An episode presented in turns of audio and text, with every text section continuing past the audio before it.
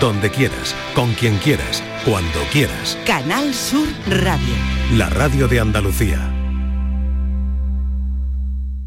La diálisis podría compararse con el proceso de depuración del agua en una planta de tratamiento.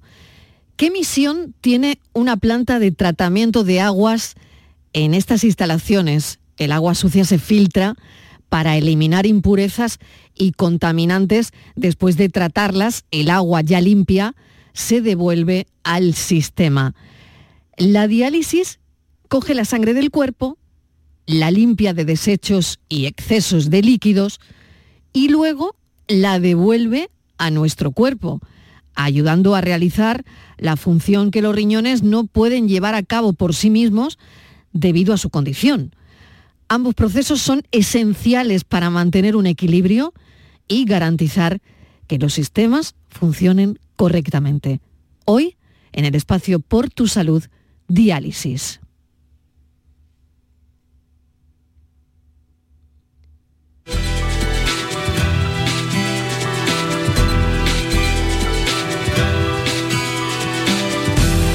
Pero antes nos detenemos también en la actualidad porque hoy hemos sabido muchas cosas que ha contado esta mañana la consejera de salud en el programa de la mañana que dirige Jesús Vigorra. Eh, hemos sabido que Salud va a implantar un servicio de teleconsulta en la atención primaria antes del próximo mes de diciembre. También se ha hablado del cribado de cáncer de, de colon que se va a hacer en las farmacias. Patricia. Así, Marilo, lo ha anunciado la consejera de Salud, Catalina García, en las mañanas de Andalucía de Canal Sur Radio como medida para reducir los tiempos de espera. Ha hablado además de un nuevo sistema para el cribado de cáncer de colon. La consejería quiere así acortar las esperas con videollamadas. Según Catalina García, estas videollamadas servirán para normalizar la atención primaria. La teleconsulta nos va a permitir mayor accesibilidad en atención primaria porque además no va a ser eh, estrictamente con su médico de familia. Es decir, yo pido mi cita con mi médico de familia y si no tiene posibilidad de hacer, darme esa consulta, me la va a dar otro médico. Catalina García ha anunciado un nuevo sistema de colaboración con las farmacias para alertar a la población diana con edades comprendidas entre los 50 y 69 años sobre la necesidad de practicar el cribado en cáncer de colon. queremos que sean las farmacias captadoras, es decir, eh, a ellos le van a salir una alarma cuando esa persona sea población diana y ellos les van a explicar a esa persona qué es el cribado de cáncer de colon, en qué consiste y poder llevarse el kit desde la farmacia con el consentimiento firmado y después entregar ese eh, kit en el centro sanitario. Sobre el convenio marco de concertación, la consejera ha detallado que las derivaciones comenzarán en enero. El objetivo es cumplir con los plazos de garantías fijados en los 20 días de espera y ante un déficit de profesionales. En este primer paso, lo que vamos a evaluar con un 60% de los puntos es la calidad del servicio que van a prestar esas empresas para hacer las intervenciones. Para nosotros es muy importante que la persona que no se opere en un hospital público se opere con la misma seguridad y la misma calidad en el hospital a que nosotros vayamos a pagar. Y eso lo vamos a, a poder garantizar con este primer paso del acuerdo marco. Son los titulares que ha dejado la consejera de Salud, Catalina García, esta mañana en el programa La Mañana de Andalucía. Eh, titulares que, por otro lado, son importantes, estábamos esperando escuchar. Por otro lado, ASAENES, Salud Mental Sevilla, ha presentado el sexto Festival de Cortos y Salud Mental. Este festival surgió con el firme propósito de luchar contra el estigma preconcebido hacia las personas con problemas de salud mental como herramienta de sensibilización, de concienciación sobre este colectivo y de comunicación demostrando la eficacia sensibilizadora del cine. Este festival de carácter profesional y amateur acoge creaciones cuya temática es la salud mental. Con el paso de los años ha adquirido una dimensión internacional, contando con inscripciones de cortometrajes de diferentes partes del mundo. Matilde Forteza es vicepresidenta presidenta de ASAN Salud Mental Sevilla. El cine mm, siempre ha contado historias y la salud mental tiene muchas historias para contar, que lo que debemos hacer es normalizar la situación de todas las personas, porque como dice la, la Organización Mundial de la Salud, no hay salud sin salud mental. El Festival de Cortos y Salud Mental es un marco incomparable en el que se congregan personas cuyo objetivo es trabajar por y para la salud mental y quienes dedican su vida a contar historias a través de la pantalla. Hoy se ha presentado este evento que se va a celebrar los días 17, 18 y 19 de octubre y que ha tenido una embajadora de sección, nuestra jefa Marilo Maldonado. Muchísimas gracias Patricia y un honor y un orgullo hacer algo, ¿no? Que sea útil nuestro trabajo, en este caso por la salud mental. Gracias, Patricia. A ti. Hasta luego. Bueno, vamos con la diálisis, que es nuestro tema de hoy. Lo primero, recordar el teléfono del programa, que son estos. Estos son nuestros teléfonos. 95 1039 105 y 95 1039 16. El número de personas que necesitan diálisis o trasplantes sigue creciendo en Andalucía. La tendencia de los últimos años es ascendente. Más de 10.000 andaluces precisan tratamiento renal sustitutivo para reemplazar la función de sus riñones. Así que nos vamos a dedicar a esto hoy. La doctora Candela Moliz Cordón está con nosotros, es nefróloga en el Hospital Universitario Regional de Málaga. Doctora Moliz, gracias por atendernos, gracias por acompañarnos. Hola, hola, buenas tardes, gracias. Y la doctora Lola Luque, médico especialista en anestesiología, que también está con nosotros. Doctora Luque, bienvenida. Hola, buenas tardes. Muchas gracias por invitarme otra vez. Bueno, muchísimas gracias eh, por venir. Eh, bueno, otra cosita que quería añadir, y yo creo que podríamos empezar también con esto, mientras empiezan las llamadas de los oyentes. Doctora, es un congreso importantísimo de médicos del mundo. Sí, señor. Tanto Candela como yo somos voluntarias médicos del mundo, eh, que no solo tiene eh, misiones internacionales, sino también trabaja en colectivos desfavorecidos aquí en España. Aquí en Málaga hay una delegación y hay, bueno, en Andalucía es bastante potente. Y este año se va a hacer el segundo Congreso Internacional de Accesibilidad a los Sistemas Públicos de Salud en, aquí en Andalucía, en Almería. Es un congreso internacional, pero se celebra en Andalucía, en octubre los días 15 y 20. Si quieres te cuento un poquito más. Cuéntame, cuéntame un poco lo que vais a hacer, porque, bueno, eh, eh, ¿dónde estriba la, importancia de este congreso? Siempre son importantes, pero en este caso, en este caso, entiendo eh, que siempre se dan pasos, ¿no? Bueno, este congreso ha sido declarado de interés científico sanitario por la Consejería de Salud y Consumo de la Junta de Andalucía.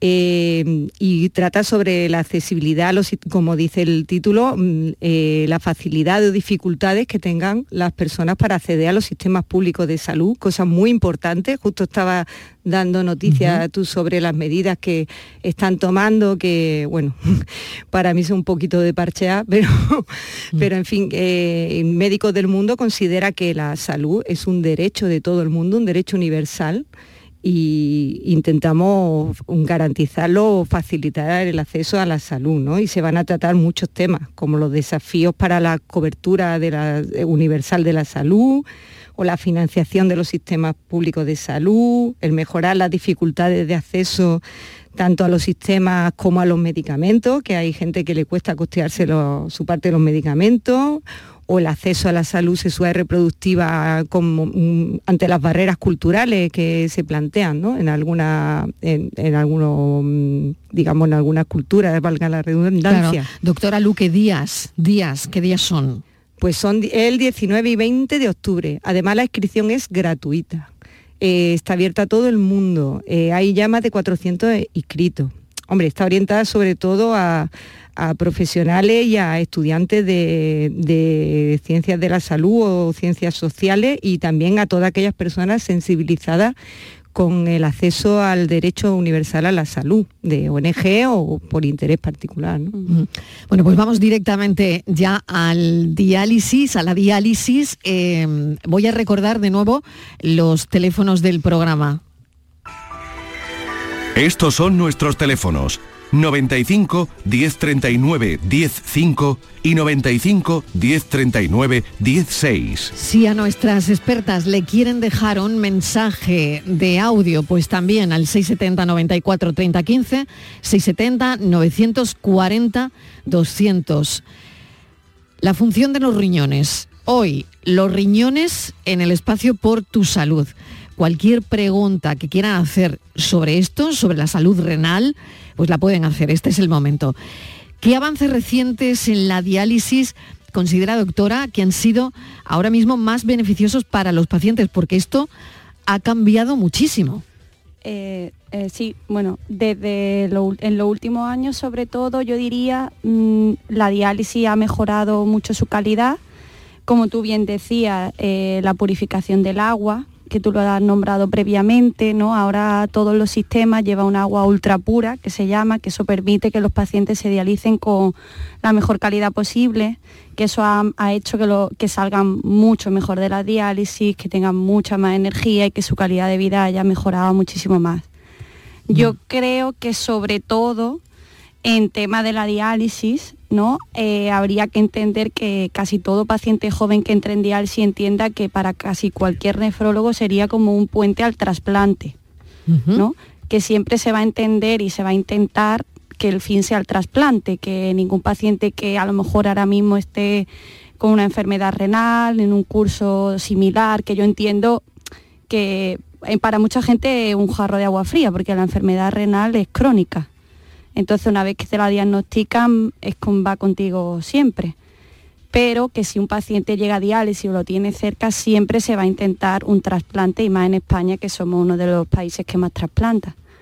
Eh, por otro lado, si tienes que hacer alguna técnica, yo creo que los máximos avances han sido las técnicas domiciliarias que se han conseguido, porque tú ahora mismo la hemodiálisis, que sería, para que todos nos entengáis, la que sea con una máquina y a través de la vena, esa se puede hacer en domicilio, siempre y cuando la persona lo quiera y lo pueda realizar.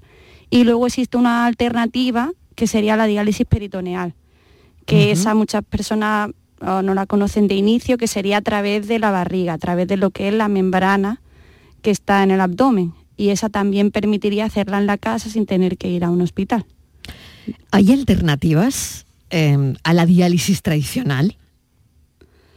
Eh, ¿qué, o sea, ¿qué me quieres decir con tradicional? Pues no sé si eh, la diálisis que, conocemos se puede sustituir por algo. ¿Se ha inventado algo que pueda sustituir no. la diálisis? Oh. Esto es lo mejor que hay. Es la mejor tecnología. bueno. Lo mejor. La diálisis. Porque lo siguiente es el trasplante de riñón. Bueno, es que la, mm, o sea, lo ideal es que el paciente ni llegue a diálisis, o sea, se trasplante antes de llegar a diálisis. Eso sería lo idóneo, ¿no? Que ni siquiera tenga que llegar a la diálisis, ¿no? Porque entendemos que la diálisis disminuye la supervivencia, bueno, a largo plazo hablamos de cuando una persona está 10 años, 15 años en diálisis, y además la diálisis pues te hace que tenga tu, tu vida, pues tienes que estar dializándote cuatro horas al día, tres días a la semana para poder eh, suplir lo que haría tu riñón.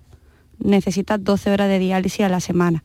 Entonces, lo ideal es que no tengas que llegar a diálisis, para eso sería un trasplante de vivo, que sería la principal opción y lo que casi todas las unidades de nefrología están luchando por fomentar eso, porque sería cuando tú lo puedes programar. Lo ideal, ideal, ideal sería que consiguiéramos curas de la enfermedad renal para que el paciente ni siquiera llegara. Pero una vez que se llega, no existe alternativa que no sea dializarse. Exactamente. Doctora Luque, yo no sé si quiere añadir algo y sobre todo, bueno, en, el asunto de los trasplantes también importante, ¿no? Sí, yo quería contar algunas cositas de los trasplantes. Lo primero, por ejemplo, mi visión como anestesista es que cuando tú llegas a la puerta de quirófano con cualquier paciente, eh, normalmente te dice, ¿cómo estás? Uy, asustado, asustado. Cuando llegas a un paciente renal que se va a trasplantar, ¿cómo estás? Con muchas ganas, con mucha ilusión. Son los que con más ganas entran a el cambio, ¿no? Fijaos el cambio, qué curioso. Pasas de ser el enemigo que viene a, dejarlo inconsciente y a abrirlo en canal con perdón de la expresión tan burda, pero a ser el salvador que le va a quitar de, como ha dicho mi compañera Candela, eh, de estar yendo cuatro horas, tres días a la semana. Es que yo no sé si mm. alguien que no está en diálisis se para a pensar lo que supone eso en la vida de una persona. Supone, pues si está estudiando, pues a lo mejor no puede seguir el ritmo de una carrera, porque a lo mejor en unos estudios más básicos, pero una carrera, yo me imagino una carrera como medicina con las horas que hay que empollar, muy complicado. Pero por eso que en gente joven la primera opción no sería la diálisis convencional, sería lo que hemos dicho antes, la peritoneal o la diálisis en casa para que intente mantener su mm. vida normal. Claro, Ahora iremos a la diálisis en casa, pero me interesa mucho también esto que está comentando la doctora Luque, ¿no? Claro, las prácticas hospitalarias, por ejemplo, en nuestra carrera, pues te las mm. tendrán que estar adaptando y si tiene exámenes, en fin, una persona que tenga un trabajo exigente de horas como tipo un comercial que no sea un funcionario de 8 a 3, complicadísimo. Y luego lo que supone estar atado a una máquina allí cuatro horas psicológicamente y emocionalmente, ¿no?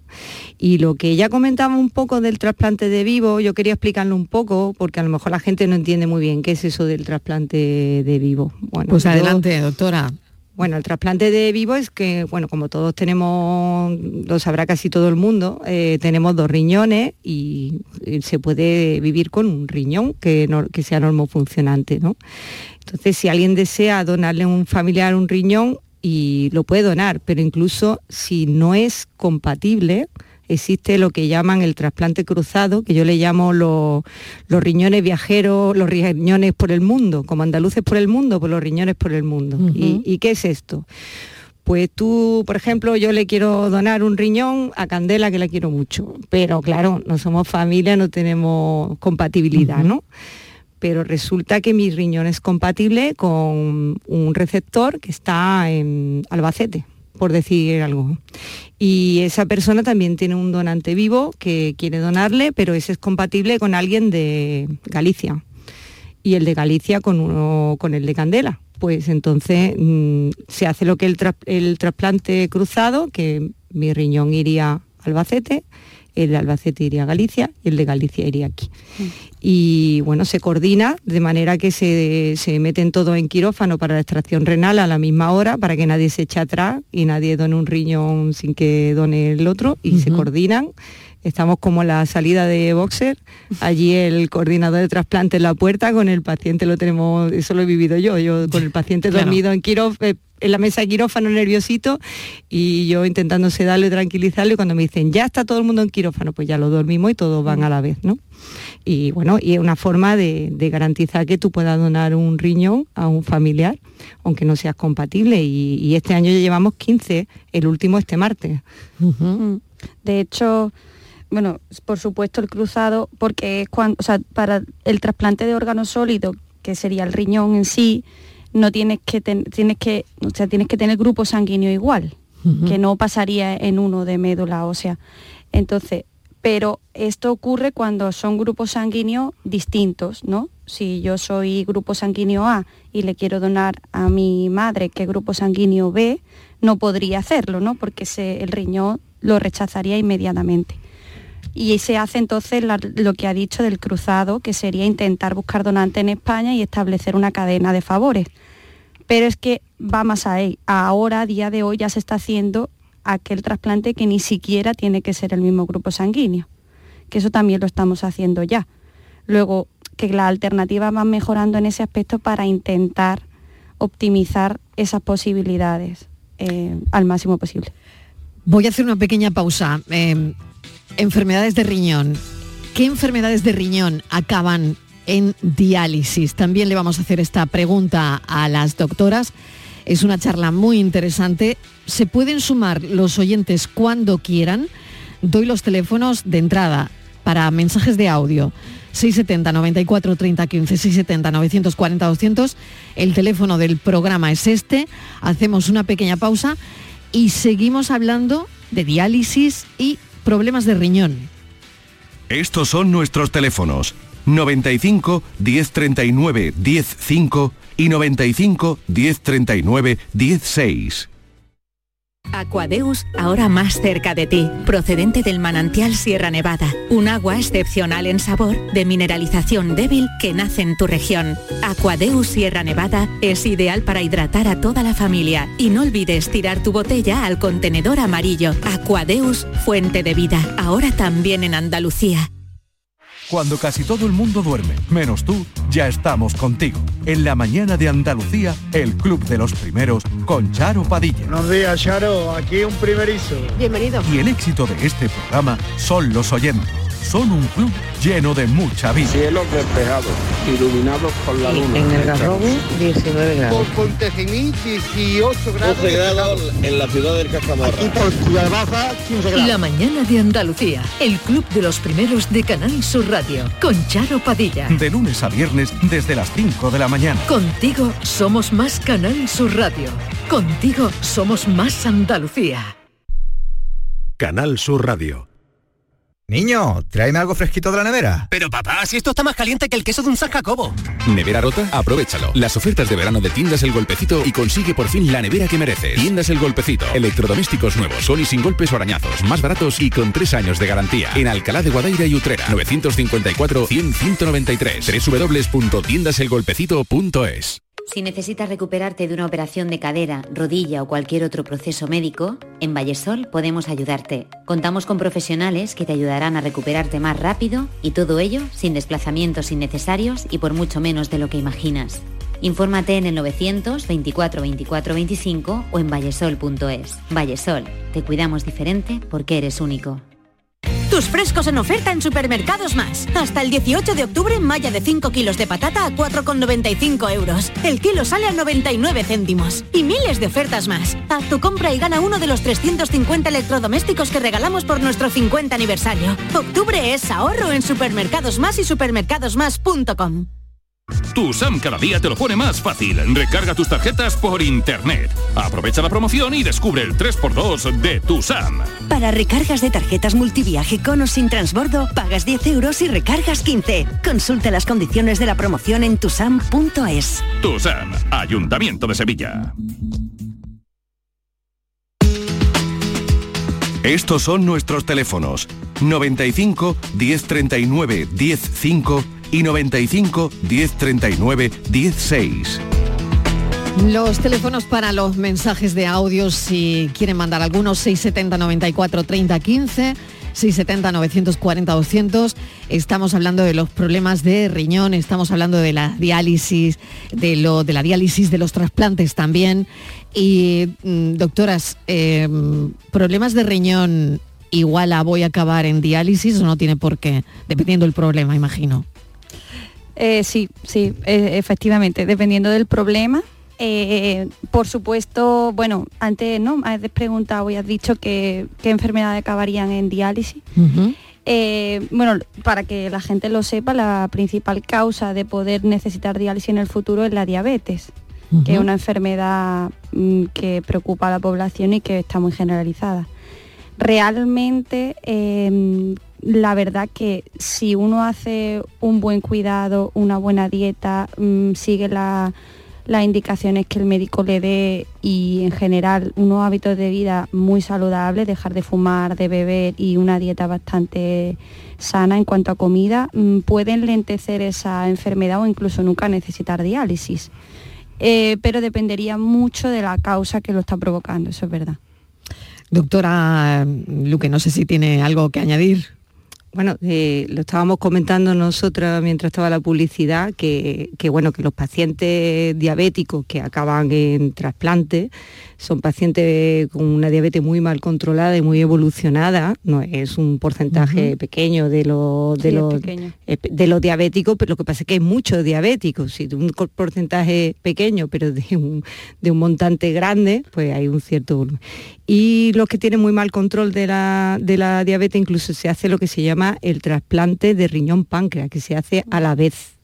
¿Vale? Es mucho para que hagáis una idea, este año llevamos 153 eh, trasplantes de riñón a fecha de este martes, o sea, ayer, y, solo 10 han sido de riñón páncreas, ¿vale? Eh, porque además el páncreas ya no es lo mismo que operar que hacer un trasplante renal. El trasplante renal es relativamente sencillo, y digo relativamente sencillo relativamente porque no es que sea sencillo, pero como se hace tantos, la verdad que se hacen bien, suelen tener muy pocas complicaciones quirúrgicas y hay buen manejo, pero el páncreas es un órgano mucho más complejo de operar y, ya, y se suele trasplantar los dos órganos a la vez. Para que sepáis por qué trasplantamos el páncreas en estos diabéticos, porque el páncreas es el órgano que eh, segrega la insulina. ¿vale? Entonces son pacientes que tienen muy difícil control de la glucemia con la insulina artificial y entonces mm. se hacen los dos trasplantes para, mm, digamos, matar dos pájaros de un tiro. Eh, solucionar el problema de la diabetes y el problema renal, ¿no? y bueno y que mm, realmente el control de la glucemia está generalmente en nuestras manos salvo en este pequeño porcentaje de pacientes que tienen un control muy difícil y anima a la gente que se cuide, que se controle la glucemia, ¿no? Mm. Que hoy en día en los centros de salud hay muy buen control. Exactamente, yo quería ir a eso, ¿no? A medidas preventivas.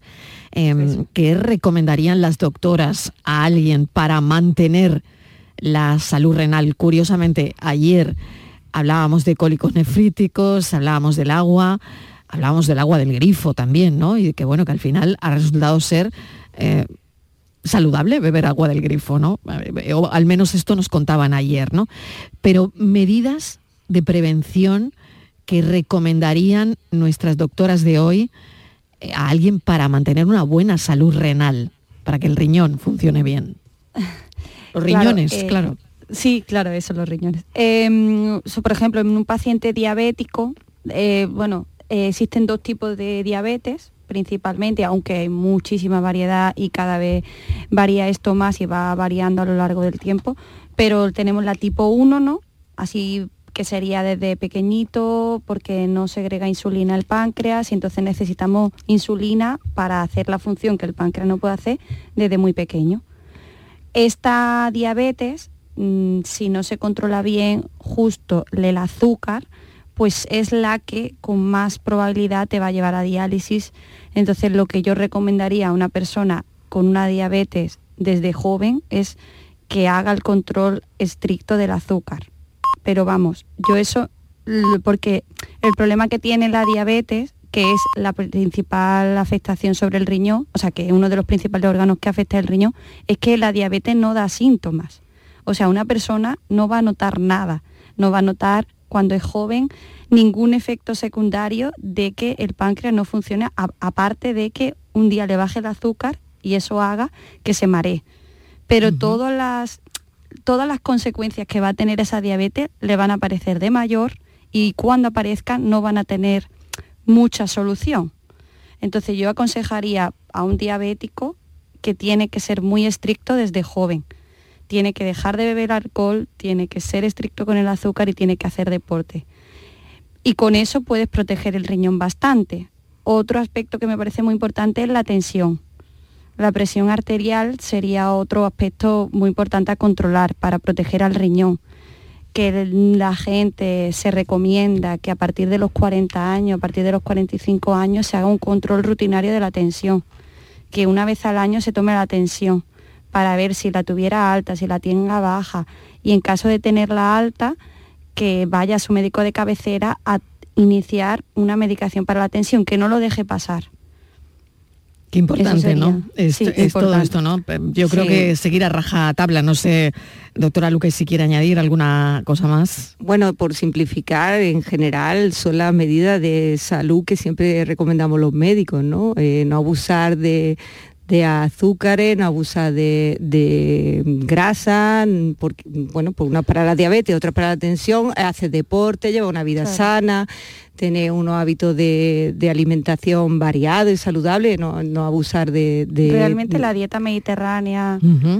Pero es que la dieta mediterránea es que la estamos perdiendo, porque ya que comemos, es que eso comemos pizza, hamburguesa, precocinado. esa dieta mediterránea que no hacemos. Define mediterráneo, ¿no? Bueno, claro, no la mediterránea que no es mediterránea. exactamente, el food que se aparca aquí al lado de la playa del Mediterráneo. Eso es, o sea que ese es el problema también, ¿no? Que, bueno, ahí tenemos otros. Eh, es que afecta lo más complicado que es cambiar los hábitos de vida, porque es mucho más fácil tomar mm. todos que queremos ir al médico, que el médico nos dé la pastillita mágica para seguir haciendo lo que queramos, pero los médicos podemos llegar hasta cierto punto. el 90% de la salud depende de uno mismo y eso es así. Y nosotros podemos ayudar en el margen restante, mm, pero si tú le mandas mucha insulina, pero luego se va a una pastelería y se come ocho merengues, pues claro, no han hecho nada, ¿no? Claro. Y a ver, que aquí no quiero decir que una persona no pueda salir de vez en cuando ni hacerlo, pero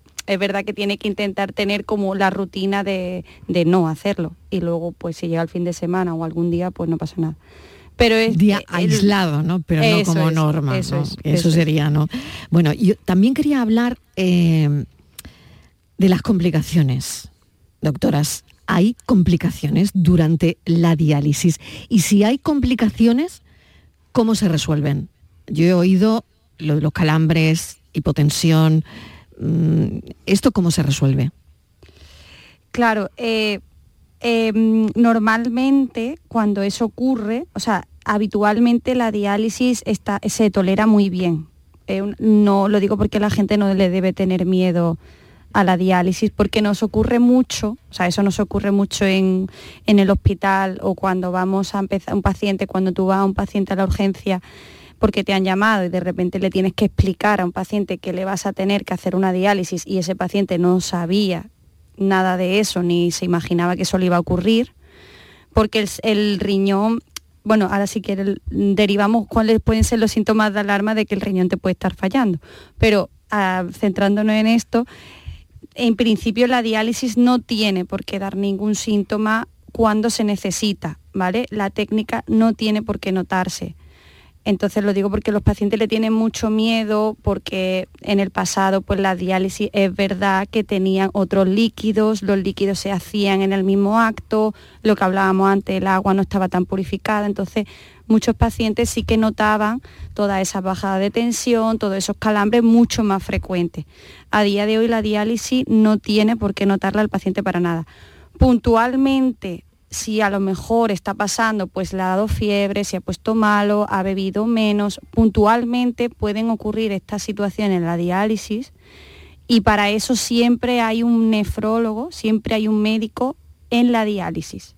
O sea, siempre, en cualquier unidad de diálisis o en cualquier unidad hospitalaria de diálisis hay un nefrólogo que está pendiente si en algún momento le ocurre eso al paciente. La pregunta que hacía antes, ¿cómo sabemos que Mm, nuestro riñón está fallando. Vale, para la gente normal el riñón no nos va a dar síntomas, no nos va a doler cuando fallan los dos riñones y necesitamos diálisis. Situaciones que puedan doler los riñones son cólicos nefríticos, que ayer lo comentasteis, pero si es porque necesite diálisis no lo va a notar con dolor, lo va a notar o bien porque empieza con muchas náuseas, con muchos vómitos, con mucha pérdida de apetito porque esté muy cansado, un paciente que no se acaba de levantarse de la cama o porque deje de orinar. Mm, esos, son, los síntomas. eso, Es lo, eso es lo más indicativo de que un paciente, a un paciente le están fallando los riñones. Eso es, eso es. Sería una orina muy oscura y muy poca cantidad, ¿no? Así como concentrada, ¿no? Para que no haga una idea. Y de hecho, eh, hay veces que ni se pierde la orina. Lo que pasa es que mm. esa orina es agua, no, no filtra, ese riñón ya no filtra. Que un paciente puede tener los síntomas de náuseas, vómitos, pérdida de apetito y mucho cansancio sin haber dejado de orinar y ya indicar que los riñones están fallando. O sea que por, eso la clave está ahí, eh, doctora Luque, sí. Sí, que por eso es importante a partir de cierta edad eh, eh, hacerse controles de, bueno, igual que no hacemos analítica, de colesterol y de, eh, de, sangre, normalmente el médico de cabecera, cuando tú, el médico de familia, cuando tú vas a hacerte revisiones a partir de cierta edad, pues te pide pues, una analítica cada X tiempo y te pide también la orina, mm. porque ahí va, ahí es donde va a aparecer todo esto signo de alarma de que esa orina no es de calidad, o sea que, que no está filtrando lo que tiene que filtrar o limpiándolo como muy bien decías tú, limpiando lo que tiene que limpiar, ¿no? Claro, importantísimo. Eh, habéis hablado de una cosa que yo no, no quería dejar pasar por alto y es precisamente el impacto emocional que observáis en los pacientes que requieren diálisis y, cómo abordarlo. Eh, lo, decía hace un momento Candela, ¿no?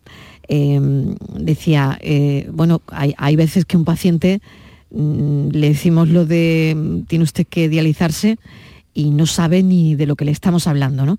Yo creo que ahí mm, a lo mejor por lo que ha sido en el pasado, como decía la doctora, hay también un, impacto emocional. ¿Qué veis en los pacientes? ¿Cómo abordar esto con los pacientes? Porque igual un paciente puede salir, puede salir de una consulta bastante deprimido, ¿no? Sí. Sí, em, eso por lo que hablábamos de que como los síntomas son muy inespecíficos, o sea, no es, a ver, para que no es el corazón que nos da una alarma, nos hemos encontrado muy mal, eh, es difícil, no hay un dolor, no hay una situación mm, muy difícil en muchas ocasiones mm, para que la persona asimile lo que le ha pasado hay otras veces que sí, cuando la situación es muy avanzada y viene muy mal el paciente, lo que hemos hablado antes, ya con náuseas, con vómitos y con pérdida, ahí es más fácil porque esa persona se encontraba mal antes. Entonces ahí es más fácil que él entienda la situación y entienda que eso tiene que ocurrir. Pero habitualmente es verdad que adaptarse a la enfermedad renal es difícil, tiene un proceso psicológico duro y es complicado porque no solo te tienes que adaptar a algo que no te esperabas, porque ya digo, no suele tener unos síntomas muy claros, sino que te tienes que adaptar a que es algo que probablemente tengas que estar en seguimiento por un nefrólogo durante siempre y durante toda tu vida. También aclarar que, por ejemplo, o sea, para que si alguien tiene una enfermedad renal y, está en un proceso, pues eh, eh, no es, o sea, tiene un proceso, siempre tiene una solución, siempre tiene un paso que dar. O sea que esto es algo que cualquier persona que esté sometida a una enfermedad renal o que esté pasando por ello, tiene que verlo como un punto positivo. No es algo terminal, no es algo que me vaya a ocurrir que no es como algunas patologías mm. neurológicas o, alguna, o los tumores. Esto no son tumores, entonces son enfermedades que siempre tienen un paso que dar. Es verdad que te vas a unir a un nefrólogo para siempre, que para eso somos, somos especialidades que nosotros arropamos a nuestros pacientes, nosotros no los conocemos todos, nos conocemos su nombre, su apellido, todo, porque es que pasamos por toda su vida, en consulta, en diálisis, en trasplante, si es que es necesario en ese caso, pero siempre hay un paso que dar, siempre hay una alternativa. Entonces eso también es, una esperanza a la que te tienes que aferrar, aparte de que se solucione el problema que se te haya diagnosticado, que eso siempre está ahí. ¿eh? Sin duda, doctora. Tenemos una llamada. Pepe de Sevilla. Pepe, ¿qué tal? Bienvenido. Sí, muchas gracias. Buenas tardes. Gracias a usted por llamar. Cuéntenos. Pues mire, yo, eh, gracias a Dios todavía no he entrado, no estoy, no estoy en diálisis, pero estoy en, ERCA, comencé en el mes de enero, y cuando entré en ERCA tenía una filtración de 21. Y bueno, eh, mediante dieta, ejercicio, alimentación, eh, toda la historia, pues conseguí subir la filtración a 26. Pero la verdad que ahora estoy muy desmotivado porque el pasado viernes fui a revisión y me había bajado la filtración a 18. Entonces la doctora me ha cambiado el tratamiento eh, me ha cambiado las pastillas una medicación y bueno, me ha dicho que siga haciendo lo que estaba haciendo. Eh, es posible, y bueno, me ve en un mes y medio, es posible que esa filtración que me ha bajado vuelva a recuperarse un poquito, vuelva a los 26 que tenía anteriormente, o es sintomático de que voy en caída libre y como he estado comentando, pues voy a, diálisis de cabeza, para decirlo de alguna forma. Mm, vamos a ver, Pepe, ¿qué le dice la doctora Moliz? Doctora. Hola, Pepe, ¿qué tal? Eh, a ver, mm, hola. Hola, ¿qué tal? ¿Tú sabes decirme mm, por qué estás en ERCA? ¿Sabes decirme cuál es tu lo que te pasa en los riñones? o... Sí, bueno, soy diabético de, tipo 1 desde los 9 años, cumplo, cumplo 46 el domingo próximo. Vale. Y bueno, ya la filtración me decía el nefrólogo que, bueno, lleva muchísimos años llevándome, que al momento que bajara de 30 me remitía a ERCA, que en mi futuro sería un trasplante, lo que estado hablando anteriormente, un trasplante de páncreas y de, riñón. Y, y bueno, en ello estamos. Vale, vale. Em, vale, en principio es verdad que no quiere decir que ya vayas a, vayas a seguir bajando el filtrado hasta que sea necesario la diálisis. Eso no quiere decir. No sé qué ajuste está hecho en el tratamiento, pero sí que es verdad que muchos de vosotros después del verano, no sé si esto va a ocurrir y será en tu caso, siempre cae un poquito el filtrado después del verano. ¿Vale? No sé si habrás tenido en verano la tensión baja, que la has tenido más baja los valores de tensión me los sabría decir. Pues bueno, normalmente lo tengo en 7.14, 7, 6 medio, 13. Sí. Y he tenido que dejarme de tomarme, dejar de tomarme una pastilla que me tomaba al mediodía, que era de Barney, porque por la tarde se me caía 5 o 10 la tensión. Entonces, es verdad que la caída de tensión, el calor que hace en Andalucía, la necesidad de tener que bajar la medicación porque tiene la tensión baja, eso le afecta a tu riñón hace que el, que el filtrado pueda caer solo por esa bajada de tensión del verano, nos deshidratamos más sin darnos cuenta.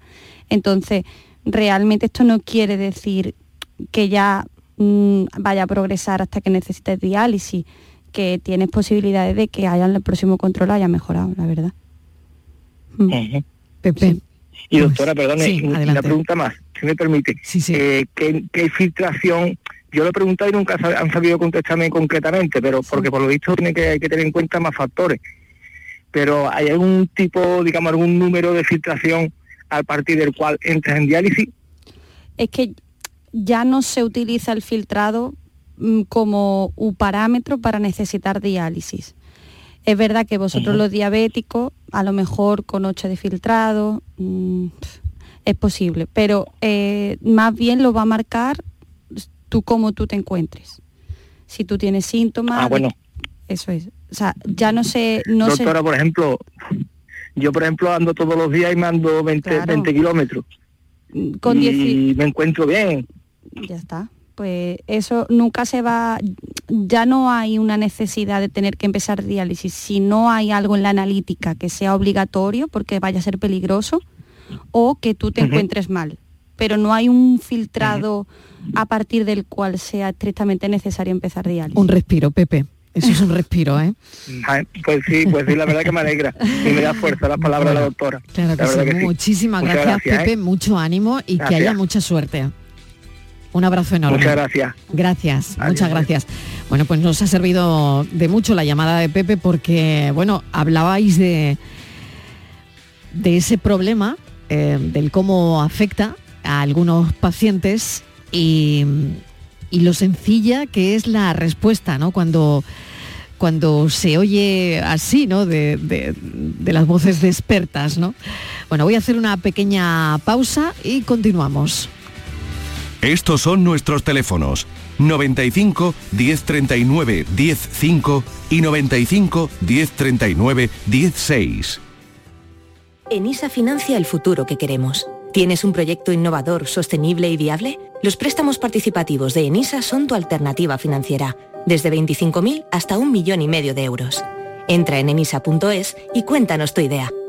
Empresa Nacional de Innovación, Ministerio de Industria, Comercio y Turismo, Gobierno de España. Soy Luis Lara y te recuerdo que como siempre en la medianoche de los domingos te esperamos en el show del comandante Lara para divertirte y hacerte sonreír después del deporte. Y los domingos, a partir de la medianoche, el show del comandante Lara. Contigo somos más Canal Sur Radio. Contigo somos más Andalucía. Estos son nuestros teléfonos 95 1039 105 y 95 1039 16. Pues ha sido una charla muy interesante sobre la diálisis con la doctora Lola Luque y con la doctora Candela Moriz Cordón. Eh, os agradezco a las dos esta charla, que hayáis estado en nuestros estudios y no sé si habría alguna última cosa que destacar para cuidar bien nuestros riñones, para tenerlos como oro en paño. A ver, doctoras. Bueno, yo quería decir que, estos controles que hacen los, médicos de, atención primaria y bueno, y como veis, este señor que ha llamado, que es diabético, está muy controlado, como es diabético de pequeño y se controla muy bien su glucemia, que es justo lo que ha dicho mi compañera, doctora Molí, eh, le han detectado incluso el problema renal antes que le dé clínica, y se lo tiene muy controlado, se está controlando la tensión justamente, o sea que es un ejemplo vivo de cómo está retrasando, incluso puede ser que no llegue a diálisis gracias a ese buen control, ¿no?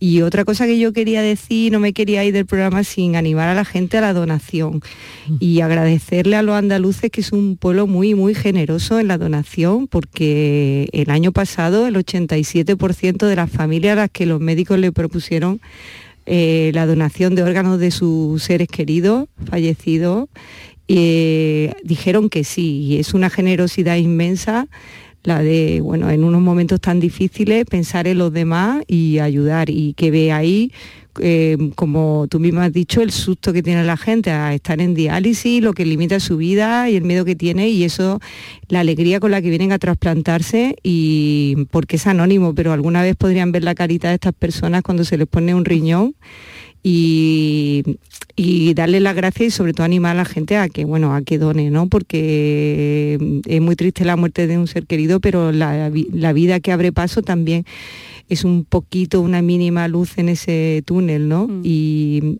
otra cosa que quería decir, la cara de alegría también cuando se me despiertan en eh, la sala de despertar y por una vez los anestesistas no somos los malos, ¿eh? el susto se los da Cantela a la consulta y normalmente el susto lo da el anestesista, pero esta vez somos los buenos que le decimos, anda, que ya te vas para la planta, que no solo estás despierto, sino que ya estás orinando, que tengo aquí en la bolsa de la sonda llena ¿eh? de orina y la carita. Un triunfo. Es un de felicidad que no te comen a besos porque está prohibido. Pero, Exactamente, un triunfo. Pero la, alegría. La alegría. La alegría, ver, ver esa orina ahí, ¿no? Eh, y que los riñones eh, trasplantados están funcionando, ¿no? Eh, antes de despedir a la doctora Molis, hay otra llamada de Juan Carlos de Sevilla, me han dicho que va conduciendo, pero bueno, que lance su pregunta. Juan Carlos, ¿qué tal? Bienvenido. Hola, buenas tardes. Adelante. Sí, mira, quería hacer una consulta porque yo no soy paciente, no, me doy diálisis, pero en este caso mi madre ha padecido una enfermedad hace unos cuatro meses, el síndrome de Guth-Pastur, no sé si lo he dicho bien, y, a consecuencia de ese síndrome, pues le están dando diálisis. Sí. La consulta, bueno, acaba de salir hace muy poquito que la he recogido, la he dejado en casa, de la diálisis y, ella siente como muchos picores cada vez que, va a diálisis. Vale. No sé si es una situación normal o... Bueno, eh, le, ah, contestamos, Juan Carlos. Sí, sí, adelante, adelante. vale. Eh, eh, ¿Cuánto lleva su madre en diálisis ahora mismo? Pues mira, ha estado dándole, de la, con la enfermedad esta de síndrome de Guth-Pastur, le estuvieron dándole una plasmaféresis durante aproximadamente un mes, un mes y medio. Y, hace un mes y un mes y medio empezaron con la diálisis.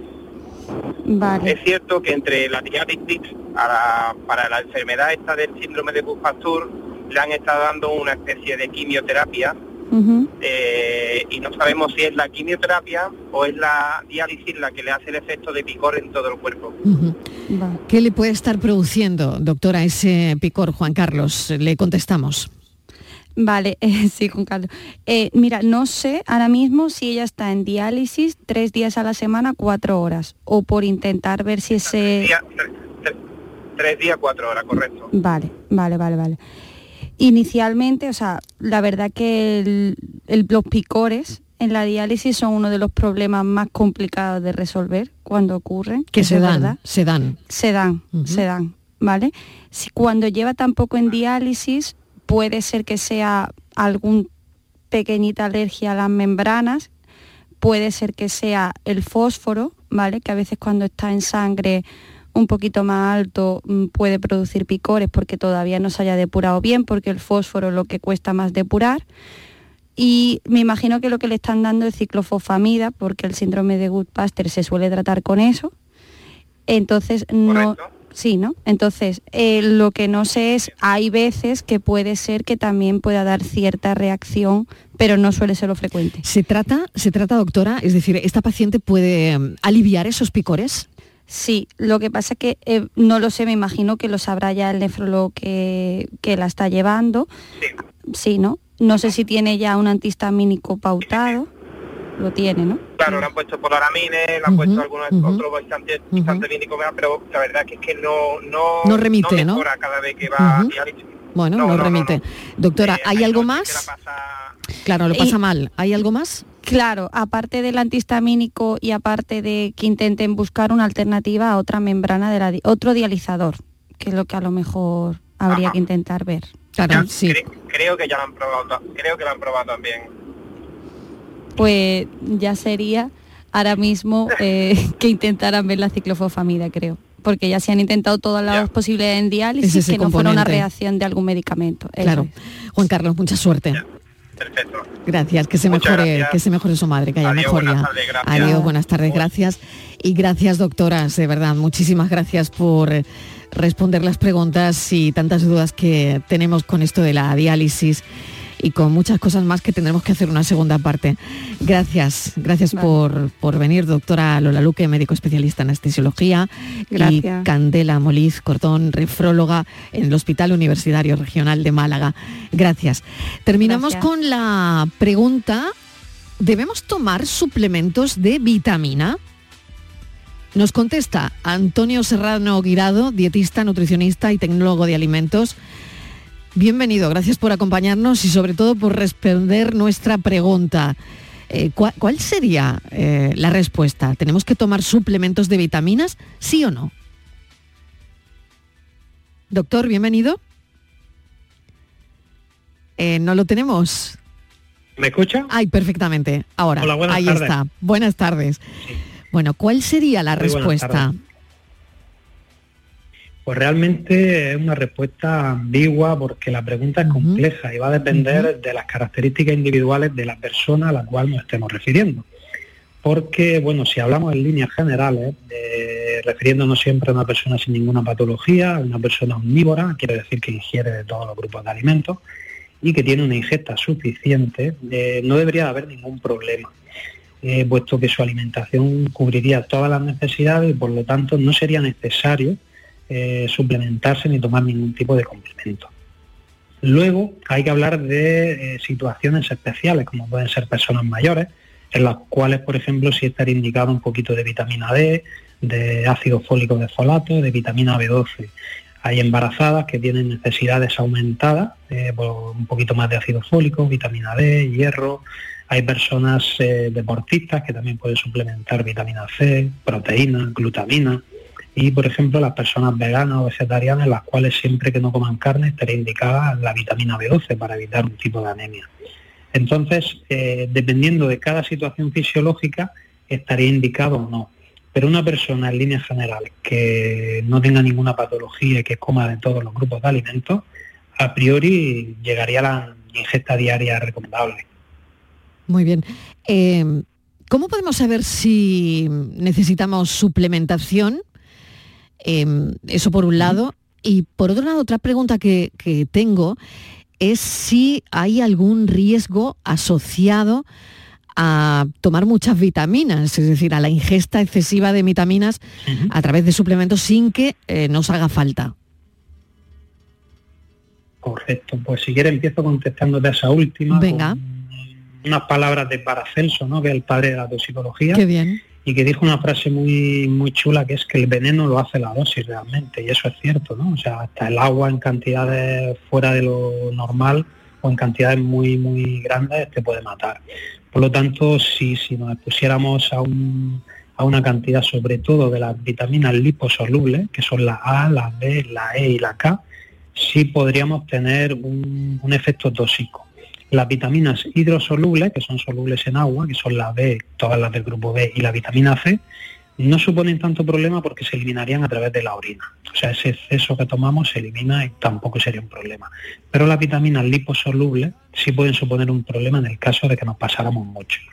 Por eso siempre es recomendable estar bien asesorado por un profesional médico, por un experto en nutrición consultar además a tu especialista cómo puede interactuar con determinados medicamentos, pues que ya a cierta edad empiezan a ser muy frecuentes y de esa manera estar seguro ante esta ingesta, no vaya a ser que tenga alguna repercusión.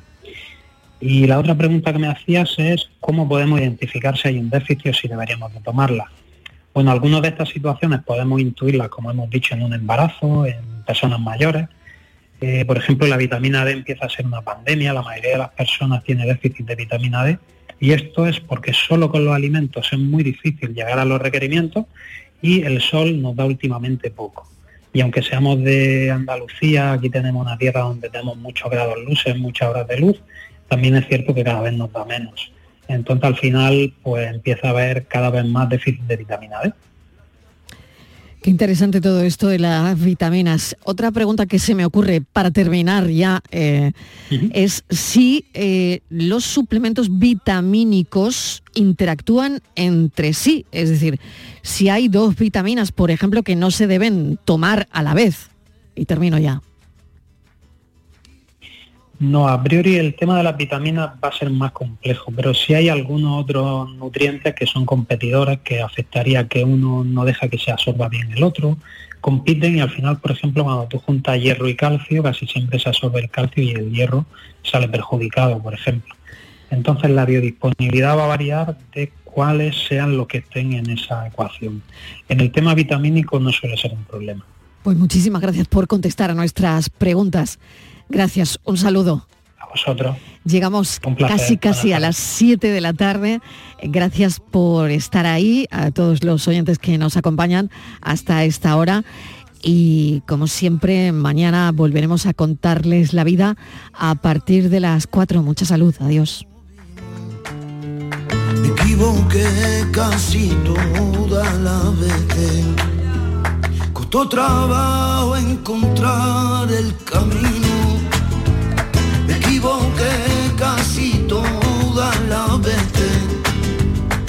al final ni de leo no vimos. Me equivoqué casi todas las veces. Hicimos de lo nuestro una frontera, cambiamos